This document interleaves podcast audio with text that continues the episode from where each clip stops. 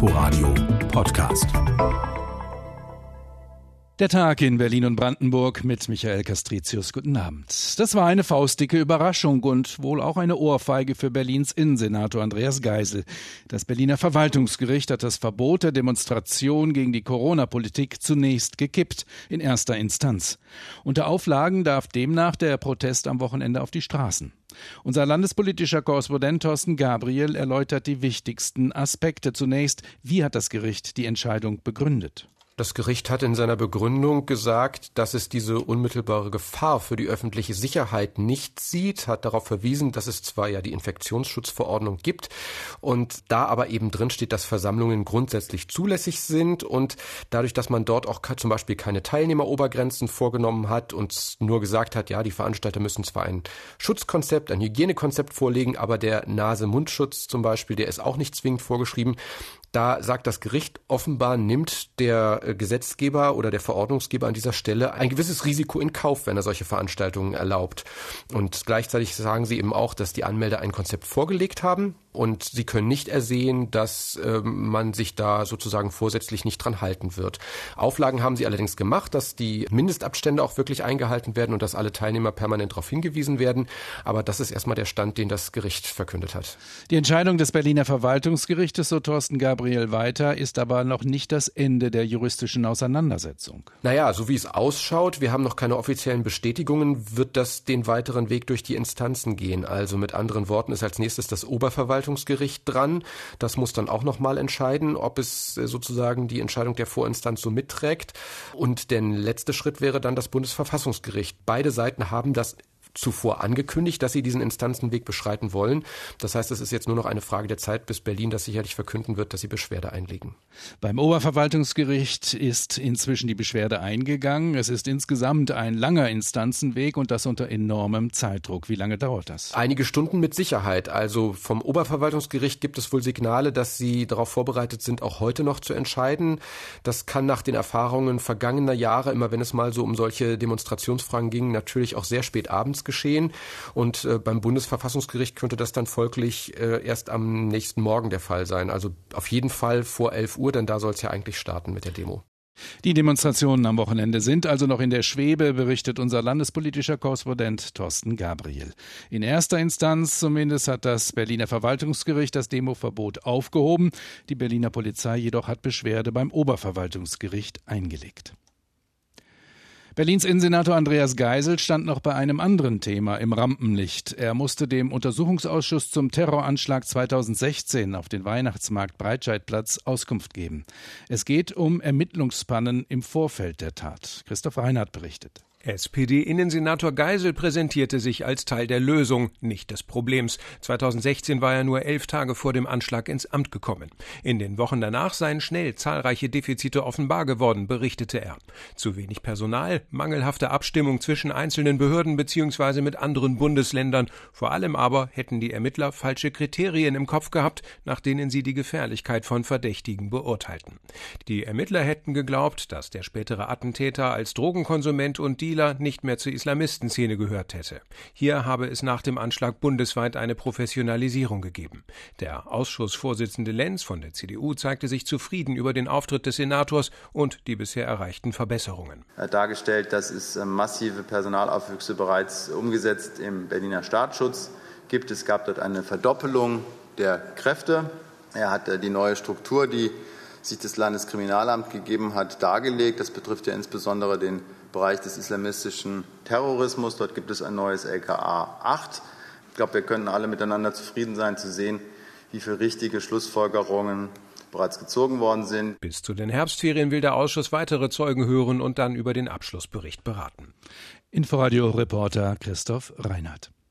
Über 3000 Tage ist es her, dass der Flughafen BER eröffnet werden sollte. Jetzt rückt der nächste ins Visier genommene Termin verdächtig nah, Ende Oktober. Und diesmal könnte es ernst werden. Alle Vorbereitungen liegen im Zeitplan. Dennoch kam im Aufsichtsrat der Berliner Flughafengesellschaft keine große Freude auf. Die Passagierzahlen stagnieren wegen der Corona-Krise. Die Umsätze der Airport-Gesellschaft brechen ein. Inforadio-Redakteur Thomas Rautenberg mit den Einzelheiten. Der Testbetrieb am neuen Flughafen BER ist zu großen Teilen abgeschlossen. Am 25. Oktober wird jeder Passagier auch sehen, dass es in Schönefeld wirklich losgehen soll. Ab diesem Tag werden alle Tickets umgelabelt. Statt TXL für Tegel oder SXF für Schönefeld gilt das neue Berliner Kürzel BER. Allerdings werden dann den neuen Flughafen vielleicht 30 bis maximal 40.000 Passagiere täglich nutzen. Vor Corona waren noch rund 100.000 Fluggäste unterwegs. Den Leuten ist die Lust am Fliegen vergangen, sagte Flughafenchef Lütge Dahldrup. In den letzten drei Wochen sehen wir mit den neuen Reisewarnungen, die ausgesprochen worden sind, mit den gestrigen Beschlüssen der Bundesregierung zu den Testsituationen, zur Quarantänezwang und anderen Maßnahmen, dass die Reisebegeisterung, die Reisefreude doch äh, sehr getrübt ist. Und wir erwarten eher für den Herbst wieder leicht rückläufige Zahlen im Gegensatz zu dem, was wir vielleicht noch vor acht Wochen gehofft haben, dass der Flugverkehr sich langsam Schritt für Schritt stabilisiert. Derweil geht der Flughafengesellschaft das Geld aus. Rund 260 Millionen Euro müssen die Eigentümer Berlin, Brandenburg und der Bund in diesem Jahr zuschießen. Und auch im kommenden Jahr wird die FBB nicht ohne staatliche Hilfe auskommen. Unter dem Strich werden in den kommenden Jahren für den BER weitere 1,5 Milliarden Euro benötigt. Für die FBB geht es ans Eingemachte. Streckung von Investitionen, Streichung von Investitionen, Reduzierung von Betriebsaufgaben, weitere Reduzierung der äh, Personalaufwendungen, Fortführung der Kurzarbeit. Im Herbst wird der Aufsichtsrat die finanzielle Situation der Flughafengesellschaft noch einmal zum Thema machen. Dabei wird es dann kein Tabu geben. Mit anderen Worten, selbst eine Teilprivatisierung der Gesellschaft kommt damit auf die Tagesordnung. Inforadio-Redakteur Thomas Rautenberg über die Lage der Berliner Flughafengesellschaft. Wer in Brandenburg zwar nicht auf Sand gebaut hat, aber an Sand, an einer Sandstraße nämlich, der kann eine böse Überraschung erleben. Wenn seine Gemeinde entscheidet, den Weg zu asphaltieren, muss er anteilig die Baukosten bezahlen. Je nach Grundstücksgröße können da einige tausend Euro verlangt werden. Und selbst Datschenbesitzer kommen an einem ermäßigten Beitrag nicht vorbei. Die Freien Wähler wollten diese Regelung kippen, aber ihr entsprechender Gesetzentwurf scheiterte im Landtag an SPD, CDU und Grünen. Aus Potsdam berichtet Thorsten Südow. Es gehe um die Glaubwürdigkeit der Landespolitik, sagte Peter Wieder, der Fraktionsvorsitzende von BVB Freie Wähler, bei der Begründung des Dennoch Sandpisten sind Güter der Allgemeinheit und es ist nicht gerecht und nicht sozial, wenn Einzelne dafür zahlen müssen. Die Argumentation der rot-schwarz-grünen Koalition aufgrund der Corona-Pandemiesituation erlaube die Brandenburger Haushaltslage nicht die Übernahme der Sandstraßenerschließung durch das Land, nannte wieder nicht nachvollziehbar. Infrastrukturstaatssekretär Rainer Genilke von der CDU sagte, pro Gemeinde müsse man in Brandenburg mit etwa 9,6 Kilometer Sandstraßen rechnen, für die Erschließungskosten anfallen. Das könne hoch hochgerechnet Aufwendungen von etwa 6,1 Milliarden Euro bedeuten. Doch das Land müsse Prioritäten setzen. Welche Kita sanieren wir nicht? Welche Schule digitalisieren wir nicht? Wie machen wir mit dem KIP-Programm der Feuerwehren weiter? Wie machen wir mit dem sozialen Wohnungsbau weiter? Was machen wir mit dem ÖPNV? Die linken Abgeordnete Andrea Jolige unterstrich, das Sandstraßenerschließungskostenproblem müsse gelöst werden in Brandenburg. Es zum Thema einer Volksinitiative zu machen, sei jedoch Erpressung. Die Zwangsabgabe für Anwohner, wenn ihre Brandenburger Sandstraße erschlossen wird, bleibt, Thorsten Südow berichtete. Wenn ein Christ dann mal weg ist, geht er pilgern. Meist auf den Spuren von H.P. Kerkeling in Nordspanien, aber es geht auch daheim. In Berlin wurde gerade die erste Jakobsweg-Stempelstation eröffnet. Und Bad Wilsnack in der Prignitz kann bereits auf eine jahrhundertealte Pilgertradition verweisen. Die dortige Wunderblutkirche war einst sogar einer der wichtigsten Wallfahrtsorte der Christenheit. An diesem Sonnabend wird daran mit einem traditionellen Pilgerfest erinnert, erzählt unser Reporter Björn Hase-Wendt.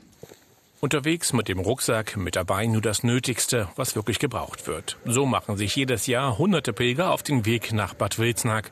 Ein kleinen Einblick bekommen die Besucher beim traditionellen Pilgerfest am Samstag, sagt Christian Richter, Vorsitzender des Gemeindekirchenrates. Es wird also ein Pilgerfest auf dem Weg geben. Also man läuft dann von Haaren an einzelnen Theaterstationen vorbei. In mehreren kleinen Gruppen sind die Besucher auf dem gut drei Kilometer langen Abschnitt des Pilgerwegs unterwegs und erleben Szenen aus der Geschichte der Stadt Bad Wilsnack. Es dreht sich immer um die Wunderblutlegende, ne? also um die Geschichten, die vermeintlich stattgefunden haben oder eben auch nicht. Alles eben auch ein bisschen so, dass man einfach ein bisschen Spaß hat dabei. Die Wunderblutlegende zieht seit Jahrhunderten die Pilger an. Der Überlieferung nach entdeckte 1383 ein Pfarrer nach einem Kirchenbrand drei geweihte Hostien in den Resten seines Altars.